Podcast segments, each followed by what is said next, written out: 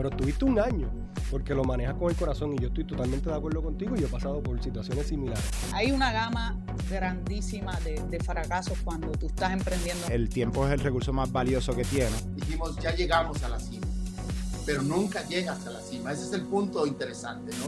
Successful Blunders, historias de fracaso que inspiraron el éxito. Saludos amigos y amigas, bienvenidos a Successful Blunders, historias de fracaso que llevaron al éxito. Y se dirán, ¿quién es esta que está aquí hoy eh, siendo la host del podcast? Mi nombre es Celina Noguera, soy fundadora de MOA Design Agency y hoy hemos decidido hacer algo distinto y diferente. Hoy es el primer episodio del Season 2, así es que tenemos hoy al creador de Successful Blunders en el otro lado, en el lado de los entrevistados. Así es que por eso es que estoy yo hoy. Bienvenido a tu propio podcast. Gracias por tenerme en el podcast. Estamos muy agradecidos de que hayas aceptado esta invitación. Eh, esto es parte también de un podcast swap que estamos haciendo con el podcast de Jefas y Jevas. Así es que van a buscar los episodios, los, los que estén viendo Successful Blunders, buscan los de Jefas y Jevas y viceversa. Exactamente. Alberto, pues bienvenido. ¿Cómo, ¿Cómo se siente estar del otro lado? Pues mira, estoy un poco nervioso porque usualmente yo estoy bien preparado porque lo que voy a hacer son preguntas, pero hoy estoy del otro lado, así que espero que la historia sea buena. Pero yo creo que tú tienes muchas cosas que contar porque precisamente toda la idea de este podcast sale de, de una historia tuya y de Sí. haber participado de un evento donde contaste tu historia y tú dijiste, esto es importante. Sí, lo eh, la, la idea detrás del podcast sale eh, porque yo participé hace unos años atrás de un evento donde querían que yo contara una historia de fracaso. Y entonces a mí me, me chocó un poco cuando me invitaron porque usualmente cuando te piden que hables en un evento, te piden que hables de cómo tú llegaste al éxito y cómo tú lo, cómo, cómo, cómo tú lo haces.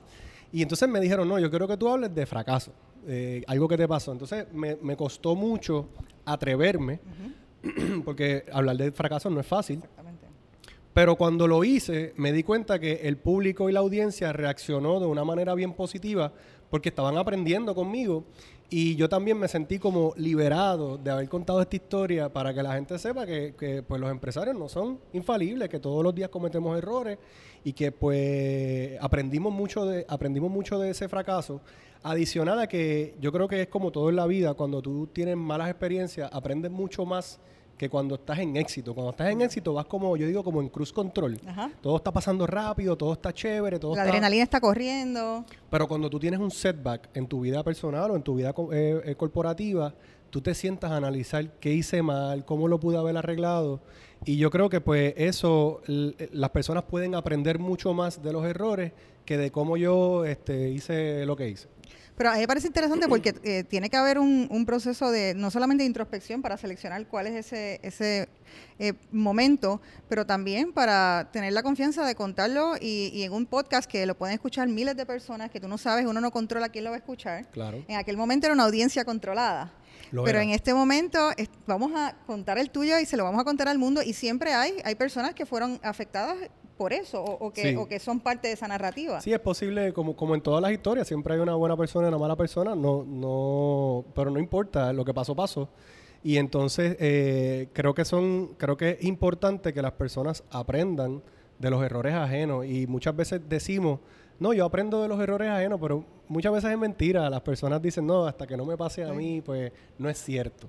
Pero yo he escuchado varios episodios del podcast y créeme que algunas de esas lecciones eh, ayudan a que uno, o por lo menos que uno las tiene en la mente y dice, espérate, esta persona le pasó, incluso te ayuda a decir, ah, mira, si, si te está pasando algo parecido, puedes contactar a esa persona y, y hablar entonces de una manera más directa. Y te voy a decir la verdad, cuando yo he hecho las invitaciones a las personas al podcast, casi siempre las personas se ríen y dicen, ya sé lo que voy a contar, porque tienen esa espina de eso Sí. que les pasó que fue demoledor. Correcto. Y yo, yo siempre trato de que no me cuentes algo eh, del día a día, porque todos los días se cometen errores en los negocios o, o se cometen errores muchas veces. No, no quiero decir todos los días, pero suceden a menudo porque no hay un libro escrito de empresarismo y todas las, las situaciones son distintas. Entonces, pues las personas se ríen y me dicen, ya sé lo que voy a contar. Y también tengo el caso de personas que me dicen, estoy pasando por el blonder y no quiero ir todavía al show porque lo quiero, quiero resolverlo antes de ir. O no lo he superado todavía. O no lo he superado todavía, no quiero hablar del tema. Exacto. Y tengo personas que me dicen que no quieren participar porque no quieren hablar de ese fracaso. Sí, sí, correcto. Eso yo creo que requiere una... Valentía. Exactamente. Eh, bueno, pero entonces, una de las cosas que a mí me parece súper interesante es que tú llevas ya un season completo, un año eh, trabajando el podcast, pero yo quisiera que la gente eh, te conociera. Antes de eh, ir a tu Blunder, yo quiero que le, le cuentes quién es Alberto, eh, cómo fue que llegaste, Eh, eres el presidente, CEO, presidente de la Junta de Invid, Fundador. eh, fundador, partner, eh, de todo. Eh, pero yo quiero que le cuentes cómo fue que llegaste a eso. Estudiaste ingeniería, Estudié ingeniería. eh, pero hay una anécdota súper interesante que es lo que yo creo que sa- donde sale tu eh, anécdota de hustler o tu, o tu característica, tu rasgo de hustler salió. sí. Y yo sé que, mira, a ti te da como trabajo decirlo aquí, pero, pero yo quiero al menos que le des un flavor de cómo entonces es que te convertiste en empresario. Yo verdaderamente esa palabra de hustler no la, no, la había, no la había escuchado en términos de empresarismo, pero es muy común hoy día. Y pues la verdad es que yo siempre había querido eh, pues tener un negocio, hacer dinero desde que era pequeño. Eso, esa vena estaba en mí. Entonces, eh, pero no sabía qué iba a hacer ni cómo lo iba a hacer. Y entonces cuando entró en la escuela superior, de pequeño vendía dulces por la urbanización, tú sabes, siempre he estado haciendo algo. Cuando entro en la escuela superior es que me topo con las computadoras. Yo no, no trabajaba con computadoras, esto fue en los 90, y entonces me topo con un profesor que era, eh, eh, yo, le, yo le digo un acquired taste, era un, un señor americano, era bien alto y era una persona que no era muy agradable computadoras, Ajá, eh, ajá. personas así que se relacionan con el tema pueden saber.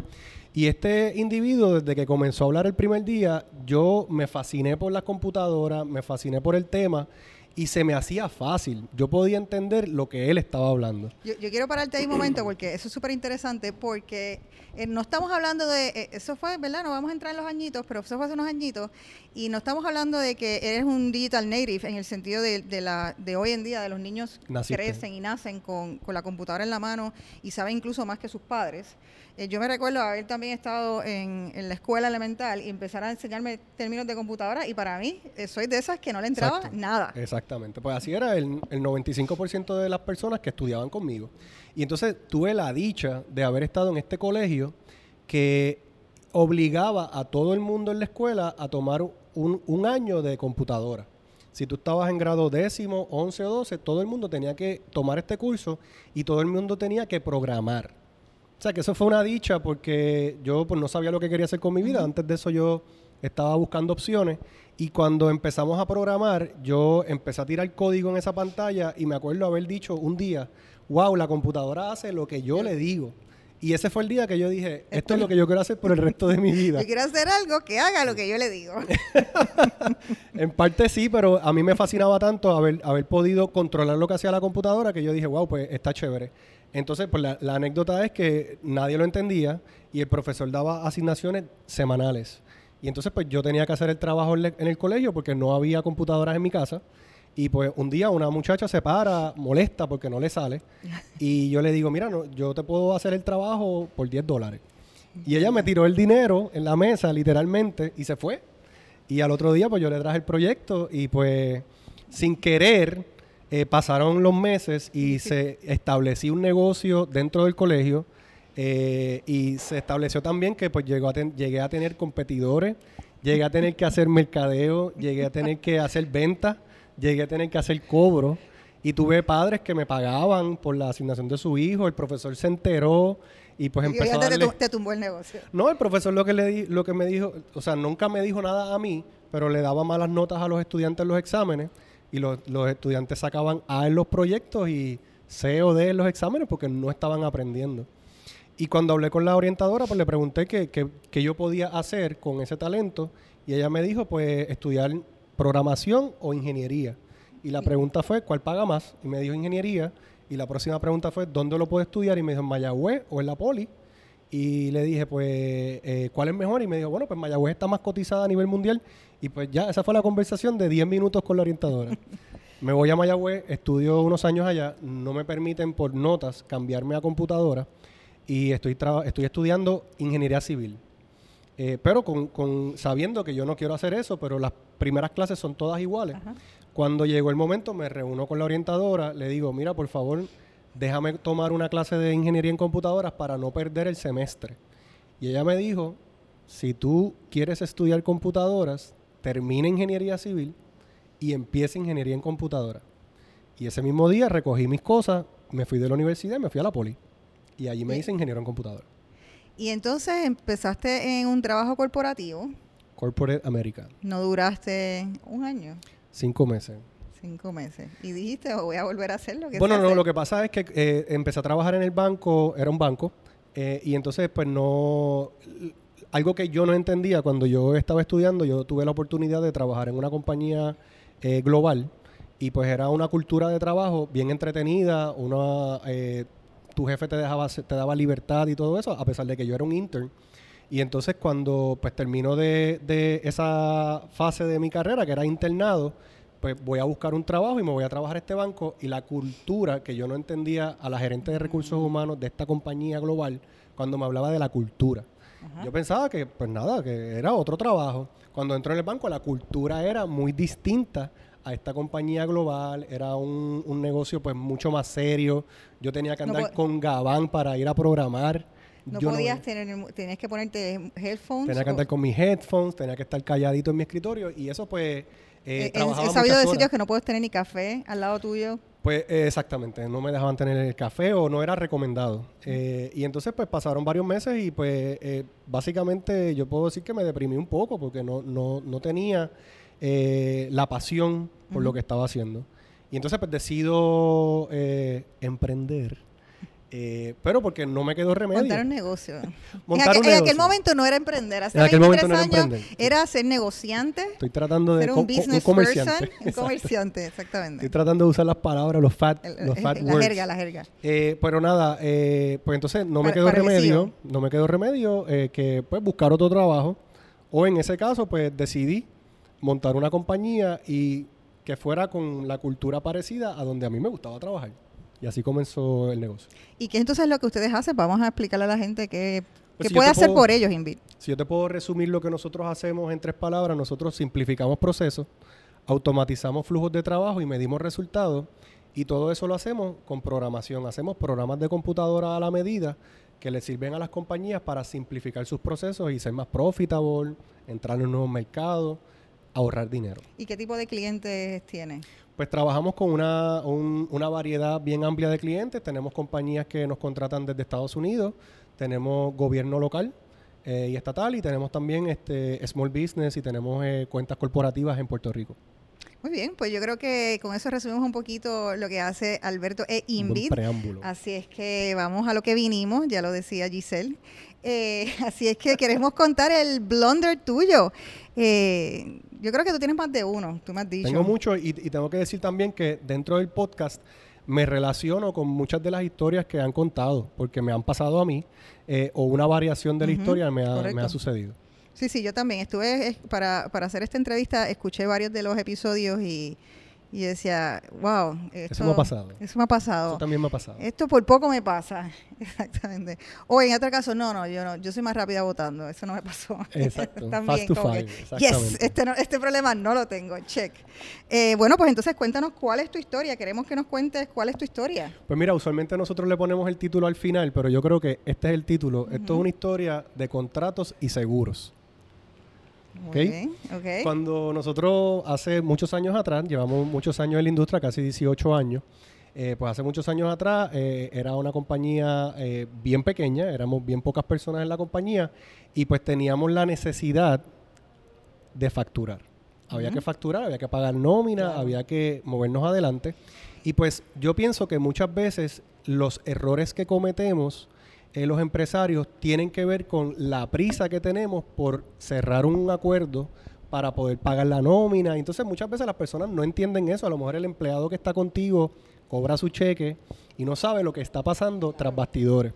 Eh, y entonces pues en ese momento yo tenía eh, bastante prisa por cerrar algunos contratos porque tenía que crecer el negocio, pagar la nómina y todas estas cosas que están tras bastidores. Y cuando viene un cliente nuevo, yo me imagino que tú le cobras algún tipo de depósito, ¿no? También. Que, Pues no necesariamente, hay proyectos donde sí se cobra depósito y hay, proyectos donde no se cobra depósito, pero en este caso, eh, pues entonces eh, eh, uno de los, yo, yo lo voy a ir resumiendo con los errores que cometimos y después al final lo, lo recapitulamos, pero el primer error es que el contrato no fue revisado, o sea, el contrato no lo hice yo.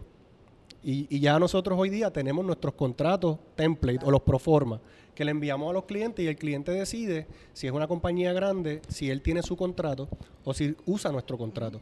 Pero en aquellos tiempos, pues el cliente definió el contrato. Y entonces, en Eso- vez... Que eso ya es un error. Pues no, claro. no, eh, eh, eh, Claro. no es un error. El, el error fue que yo no se lo di a mi abogado para que mi abogado lo revisara. Lo revisé yo porque tenía prisa. Entonces, si se lo, se lo envié al abogado, no era un abogado de mi confianza. Y entonces, pues, yo dije, bueno, pues nada, pues yo voy y lo negocio y yo pues, hablé unos cuantos términos, los cambiamos y arrancamos el proyecto. Y entonces, esto era un proyecto que voy a tratar de, explicarlo de la manera más simple, pero era un proyecto que involucraba a un contratista principal ante el cliente y yo era el subcontratista. O sea, que yo le estaba brindando servicios al que le brindaba el servicio al cliente final. O sea, que yo no tuve inherencia en las discusiones con el cliente de lo que se iba a hacer. Y posiblemente el contrato también de ellos. El contrato de ellos, yo ni, ni lo, no, yo ni lo vi. Entonces, ¿qué pasa? Que en, en este proyecto, el que me contrata a mí tiene unas, unas cosas que él tiene que lograr y yo tengo que hacer una programación. Pues se nos dio una información y se nos dio unos requerimientos bastante high level o bastante eh, ambiguos. Y pues con eso nosotros hicimos una cotización que es parte de lo que nosotros hemos ido corrigiendo con el tiempo, que tratamos de que de- tratamos de comparar el desarrollo de software con eh, hacer una casa y tratamos de explicarle a los clientes el valor de la arquitectura de la casa. Tú no puedes ir y hacer, tú no harías una casa Si no tienen los planos. si no tienes los planos. Pero entonces muchas veces el cliente, como es programación, piensa que pues tú te sientes y programas lo que yo te digo, pero no funciona así. Claro. Pero en aquellos tiempos teníamos prisa, firmamos el contrato y comenzamos a programar. Y yo comienzo a facturar.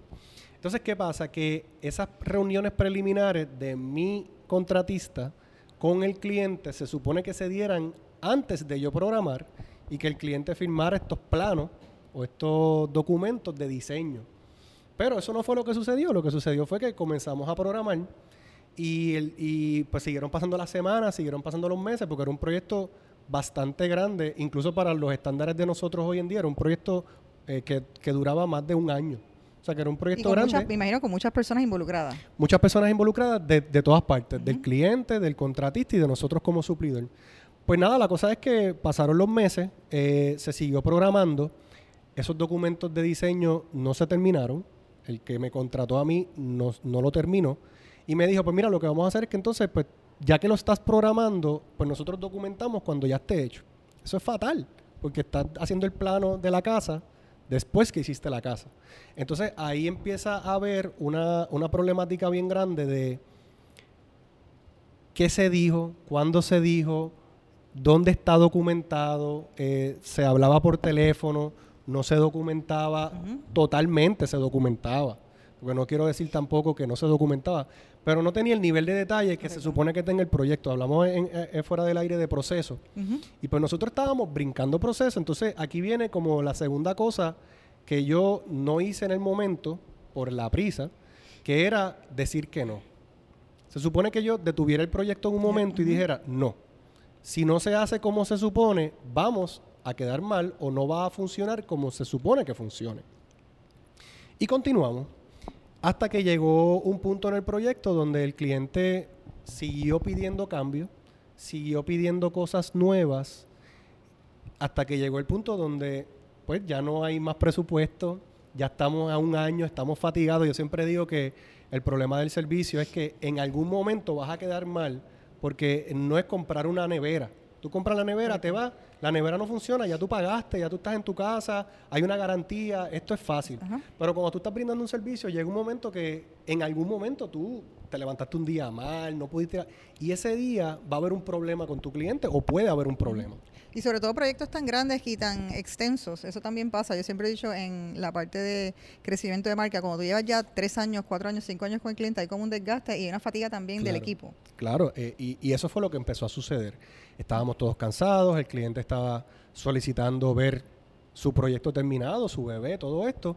Y pues entonces eh, empiezan a haber roces entre todas las partes porque no se acaba el trabajo. Entonces, aquí viene mi parte de positivismo. Hasta ese momento yo nunca había tenido un problema con un cliente que yo no pudiera resolver. Siempre yo decía, no te preocupes que vamos a resolverlo, aunque tengamos que trabajar fin de semana, aunque tengamos que pues este, no cobrar estas horas, vamos a poder llegar a la meta. Pero como era un proyecto tan grande, eh, eso no estaba sucediendo. Como no teníamos documentación firmada, no podíamos utilizarla para decir esto es lo que se iba a hacer. Y seguían los cambios, y seguían los cambios hasta que llegó un punto que yo y, y dije... durante ese proceso tú no te estabas como dando cuenta, espérate, aquí hay algo que tengo que arreglar en el proceso. Sí, pero... O tú estabas demasiado enfocado en el problema, quizás. Lo que pasa es que ya, yo, yo quiero decir que estábamos in too deep. Ya estábamos, ya el cliente estaba molesto, ya el suplidor, mi- el que me contrataba a mí ya estaba también molesto, ya yo estaba molesto porque entonces Sí, sí. cogí este proyecto por la prisa eh, y pensábamos que era un buen proyecto, pero entonces ya estamos en este año después, volvemos a tener el problema de que, bueno, las facturas se empezaron a acumular porque el cliente dijo, bueno, no, pues entrégame y te terminó de pagar. Entonces, todas estas cosas empezaron a pasar. Claro. Entonces, error número, yo no sé por lo cual vamos, error número tal, pues no tengo un equipo legal a quien consultar, pues llamo a un abogado X, le cuento la historia y el abogado me dice, hay que demandar, hay que hacer cobro de dinero, porque te deben dinero. Y entonces yo digo en mi mente, yo tengo la razón, porque yo estuve ahí Ajá. y yo sé que yo, pues cuando yo lo explique, todo el mundo va a darme la razón. Espérate un momentito, porque yo creo que hacia donde vamos nos vamos, estamos metiendo en un hole cada vez más profundo. Tenemos tiempo. Qui- Quiero, quiero hablar un momento en términos de cash flow. ¿Qué significaba eso para, para ti? Un, pro- un problema gigantesco porque a pesar de que éramos una compañía eh, pequeña, estábamos en crecimiento, estábamos reclutando personal, estábamos creciendo en otros clientes y entonces pues em- empieza el problema de que tú empiezas a pagar la nómina con estos otros proyectos porque no es que ese era nuestro único proyecto. Claro. Teníamos éxito y, estaba, y nos estaba yendo brutal en otros proyectos, pero esto se convirtió en mi día a día.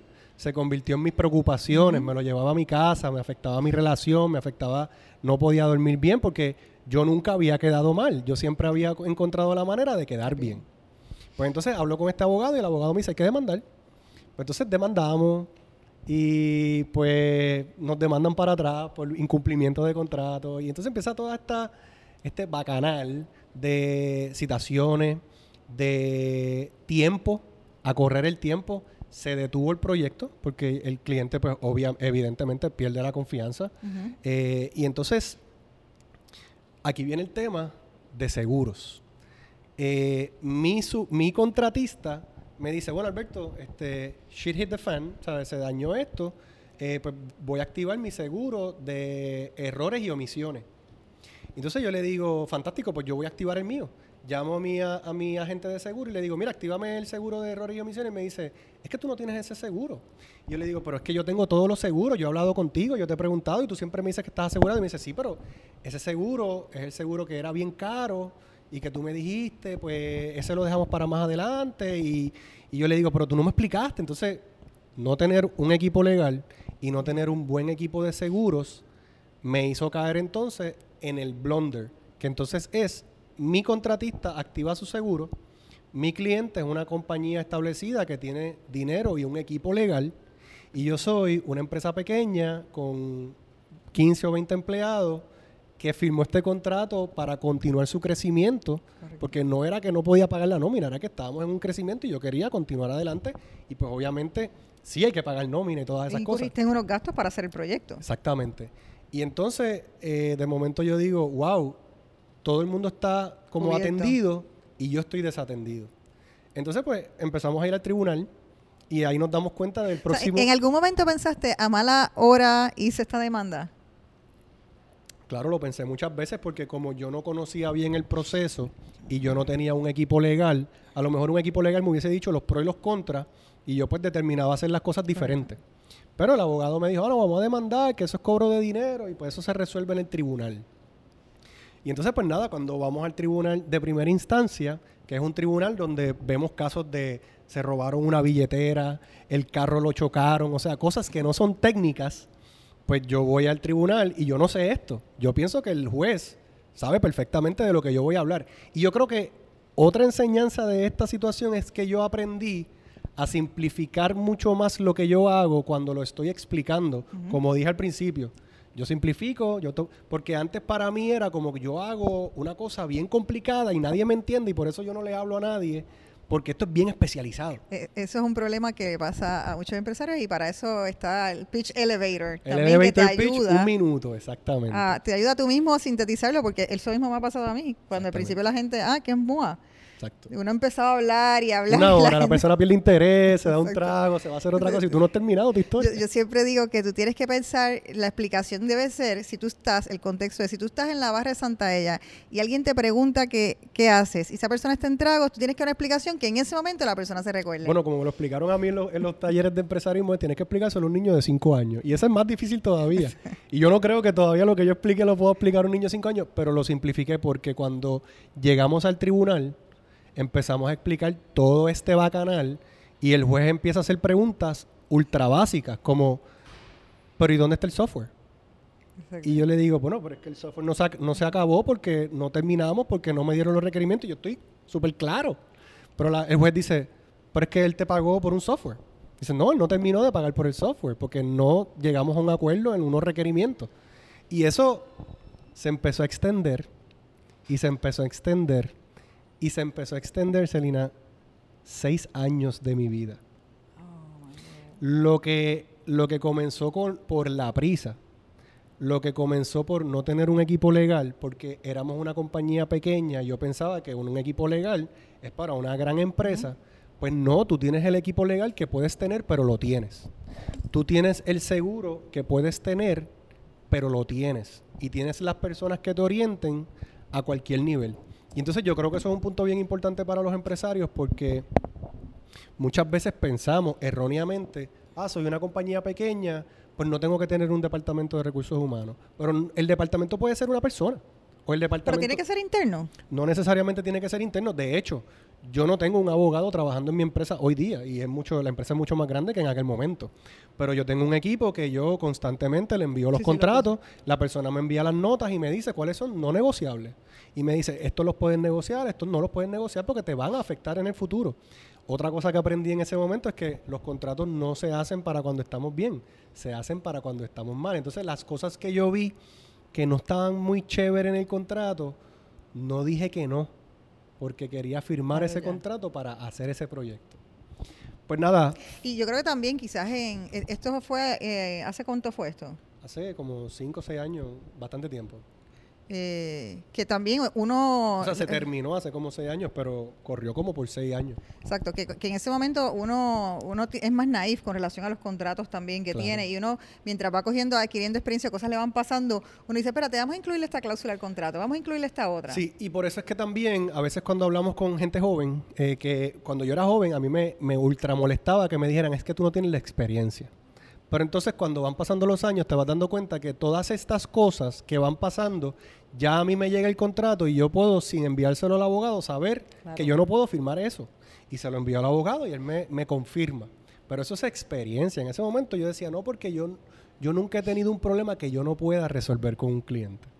Y llegó el día que hubo un problema que no se pudo resolver con el cliente. Y una pregunta, ¿qué te hizo estar los seis años? O sea, porque un proceso de legal por seis años este, de seguro drena Sí, a uno. O sea, hemos estado hablando de esa que tú le llamas la acidez la acidez. estomacal que da a ser empresario. Yo me imagino que eso fue... eh, Sí, lo que pasa un es impacto. que... Sí, pero el problema es que cuando tú llegas al tribunal, ya no es no tu decisión. retractar. Ahora es decisión de los abogados. Y el abogado de esta compañía, en mi opinión, eh, pues él estaba facturando y él estaba eh, haciendo su trabajo y es, es chévere para él porque lo que para ti es detrimental en tu negocio, te desenfoca de, cre- de crecer el negocio, te, te trae problemas de salud porque yo hasta generé un dolor de espalda que todavía lo tengo de vez en cuando, que, que me sale de vez en cuando con el estrés. Eso sucedió en ese proceso, yo nunca había tenido ese problema. Y entonces, pero él está haciendo su trabajo y para él esto es fantástico. Entonces, pues seguían buscando descubrimiento de pruebas y seguían haciendo cosas. Entonces, ¿qué pasa? El tiempo sigue corriendo, él tiene su batería de abogados porque él tiene una compañía multinacional o grande. El que me contrató tiene el seguro activo, o sea que no está pagando nada más. Y yo estoy pagándole mes a mes a este abogado que me sigue subiendo porque sigue pasando el tiempo y los años claro. pasan y él pues cobra más caro. Y entonces, descubrimiento de pruebas, pues entonces las partes se dividían el, el costo del descubrimiento de pruebas. Ah, este descubrimiento de prueba costó 5 mil. Ese te toca a ti, Alberto. Entonces yo tenía que ir y pagar los 5 mil Y dólares. todavía no habías tenido un solo dinero de, de vuelta. Ni No. sabías si ibas a verlo. Correcto. Y entonces pues continúa pasando el tiempo y entonces pues tú tienes que, llega un punto que tú tienes que desinteresarte por el tema porque también pasa, uno se agota de todo. Pues, pues llegó un punto que yo dejé de preocuparme, aunque seguía siendo un problema en mi vida, yo dije, bueno, pues yo tengo que continuar creciendo mi negocio y siendo exitoso y facturando mucho, mucho, mucho para que eso no me trague, porque eso me va a tragar eventualmente. Entonces llega un punto que tú sigues, yo, yo seguí creciendo mi negocio y me empecé a interesar por otras cosas para no fracasar, porque esto para mí era, yo, yo soy bien crítico con mi trabajo y yo decía, fracasé, no logré complacer al cliente, no pude eh, terminar el trabajo, era un, era un proyecto bien bonito, era un proyecto que iba a ayudar al cliente. Y entonces, pues, tú, yo me llevaba todo esto a la cama, me levantaba molesto porque no pude resolver el problema.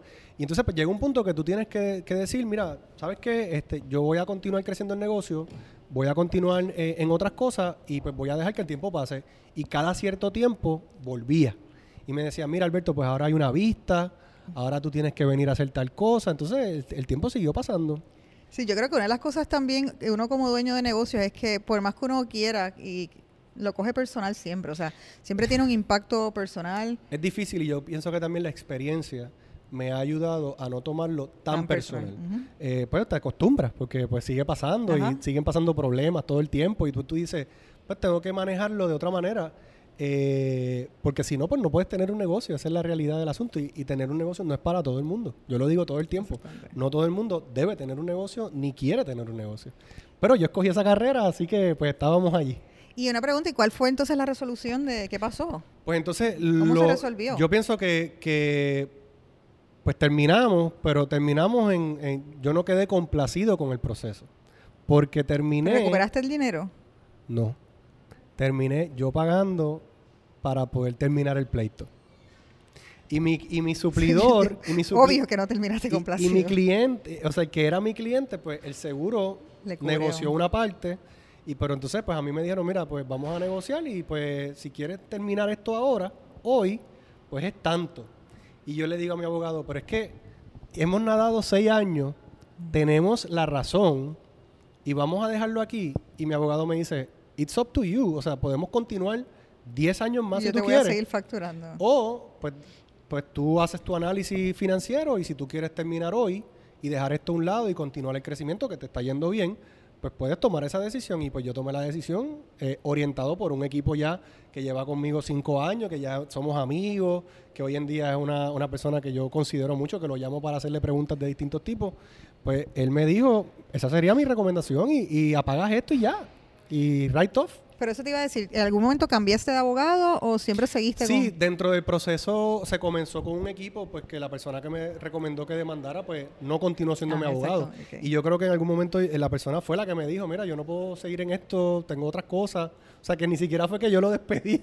fue que él me dijo, Mira, bye, no me puedo interesa seguir, seguir aquí". contigo. Y pues se acabó. Y entonces yo tuve que buscar un abogado y, y entrevistar personas a ver quién tenía la capacidad y mis mejores intereses, porque ya la carpeta del caso, cuando el, el- este, este abogado se va y llega el otro, ya es una carpeta que él se tiene que echar al pecho un año de casa y todo esto, pero sí, sí. Mira, Alberto, pues entonces vamos a decirle a las personas entonces cuáles fueron las lecciones. O sea, hay varias lecciones en esto Mira, que yo creo que le pueden aplicar a la gente. Yo te- voy a tratar de resumirlas todas. Número uno, tomar decisiones a prisa en un negocio con contratos es eh, puede ser un error, porque no siempre las decisiones que yo he tomado con prisa han sido errores.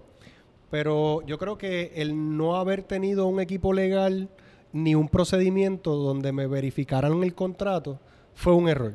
Hay que verificar los contratos, no importa que tú seas una compañía de una persona. Y, yo creo que más que ese, para algunas personas que están escuchando, la idea de hacer un contrato es importante.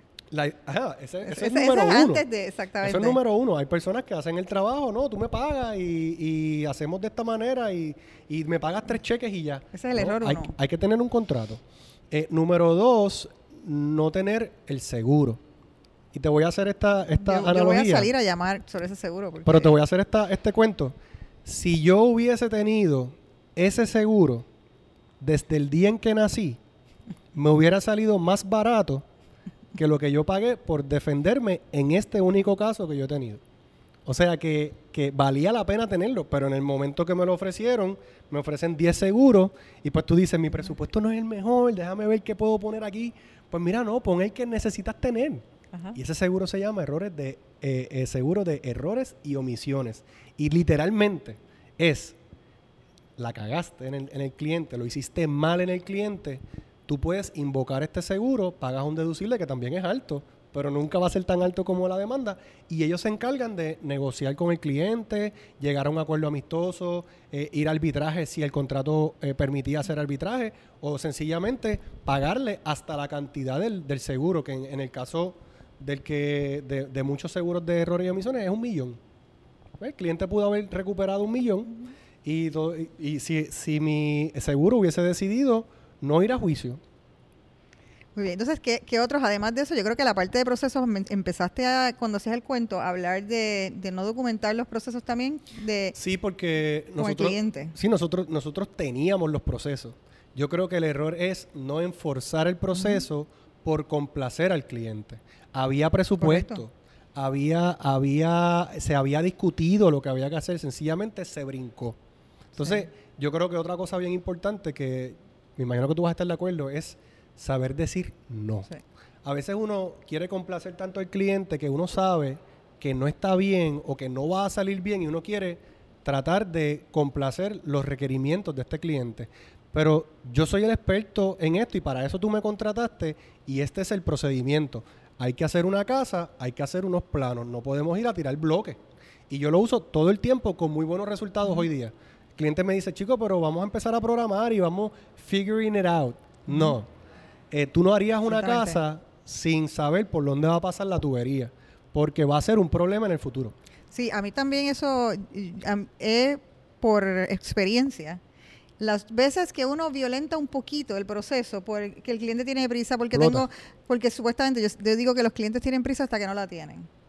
A la que pasa algo rápido no tienen prisa. Ellos, Exactamente. pero te dicen al principio y quieren Para y- ayer. Para ayer. O yo odio esa frase cuando la gente dice, pues para ayer, pues no se puede, señor, porque No no- se ayer ya pasó. Ya pasó, exactamente. Eh, pero en, en ese sentido. Pero nos lo dicen todo el tiempo a nosotros Sí. también. Eh, pero en ese sentido sí es correcto de que uno, uno como empresario tiene que estar claro de cuáles son las cosas que yo sé que son mis procesos básicos, porque a la que por el- la razón que el cliente te quiere llevar o empujar a, a- a brincarlo, siempre usualmente algo pasa que tú dices, y tú- cuando tú lo pues- revisas, tú dices, ah, es que no hicimos esto. Por supuesto, yo, yo pude haberle dicho al que me contrató, decirle, no, yo no puedo programar hasta que tú me entregues los, los planos de la casa.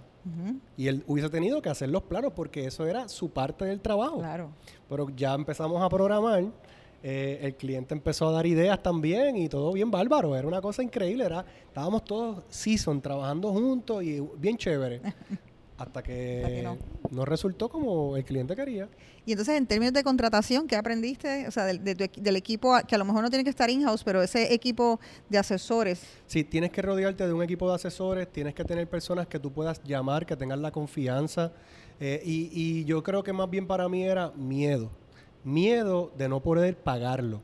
O sea, de no poder pagarle a este profesional. Claro. Wow, un abogado, ¿cuánto costará? Y yo había tenido pinceladas con abogados y no era descabellado, pero el hecho de que tú sabes que en la industria pues los abogados cobran 150, 200, 300 dólares, lo que sea, pues, pues yo decía, Dios mío, ¿cuánto me voy a gastar para empezar el trabajo? O sea, voy a gastar demasiado.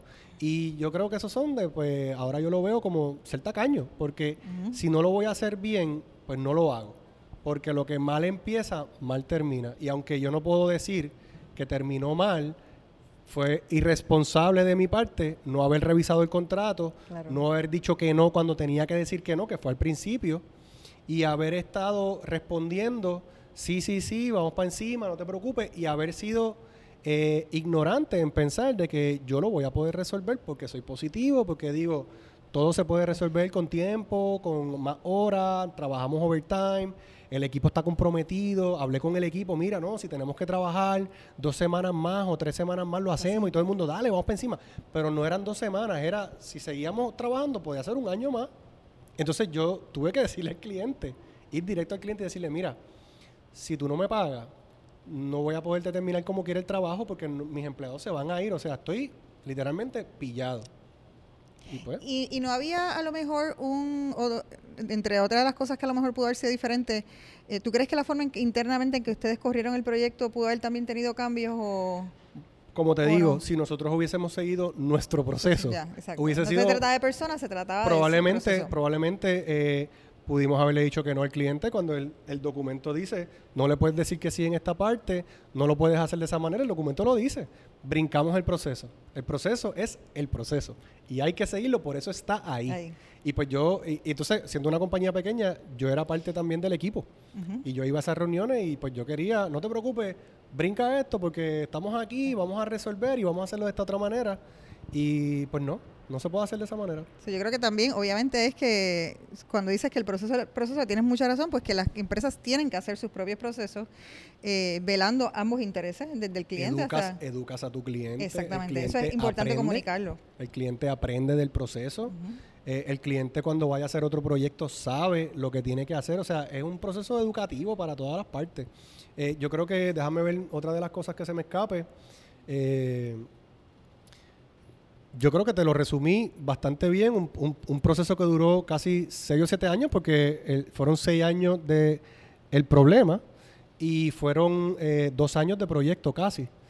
Creo que la otra cosa que te voy a decir antes de culminar es tener la idea errónea de que yo sé que estoy bien porque estoy con la verdad y eso me va a ayudar a ganar un pleito en el tribunal. Eso no tiene nada que, eso no puede ser más lejos de la realidad. Sí, sí. La realidad es que el que tiene más tiempo y dinero en sus manos para poder seguir buscando maneras de defender a su cliente puede ganar. Tanto es así que nosotros dijimos la verdad todo el tiempo. Cuando hicimos el descubrimiento, hablamos horas de todo lo que había pasado y todo concordaba porque era la verdad. Pero al final, pues, el cliente, el abogado me dijo, bueno, pues tú puedes seguir 10 años teniendo la razón. Y ahí también es una prueba de ego. Correcto. Yo fui humilde y reconocí que yo no necesitaba eso ya en mi vida. Cuando yo empecé el proceso, yo dije, yo voy a ganar porque yo tengo la razón y esto es injusto. En lo- los negocios no tienen sentimiento. Eso yo lo dije con mucho sentimiento. Los negocios es, mira, dale write-off, activa el seguro y vamos para el próximo. Y en el próximo hacemos double down, eh, eh, facturamos mejor y hacemos mejor trabajo. Uno tiene que aprender a ponerse el cuero duro como empresario, dueño negocio.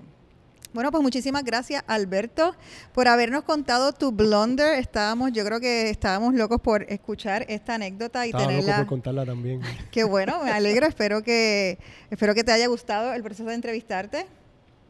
Muy agradecido. Yo te voy a dejar ahora a ti que termines eh, tu episodio y que exhortes a la gente a mirar los podcasts y que nos hables un poquito de qué viene en el Season 2. Pues mira, en el Season 2 vamos a continuar hablando, eh, esperamos que continúen llegando personas con distintas situaciones.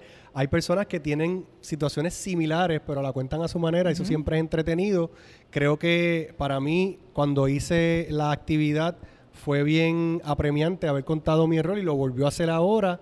Me lo viví con la misma pasión que lo hice en aquel momento y me siento eh, feliz de, de poder haber continuado adel- adelante y haber continuado teniendo éxito y haber, haber seguido creciendo el negocio.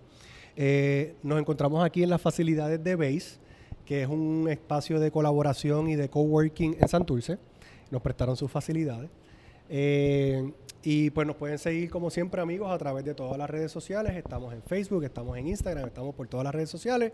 Si nos estás viendo por YouTube, vas a ver en la pantalla eh, los nombres. Y si nos estás siguiendo a través de las diferentes plataformas de podcast, pues dale para atrás y sigue escuchando los episodios del season anterior, que es 18. Y brinca para jefas y jevas para que veas como 50 episodios también de mujeres empresarias exitosas. Muchísimas gracias a todos por escucharnos y gracias nuevamente. Successful Blunders. Historias de fracaso que inspiraron el éxito.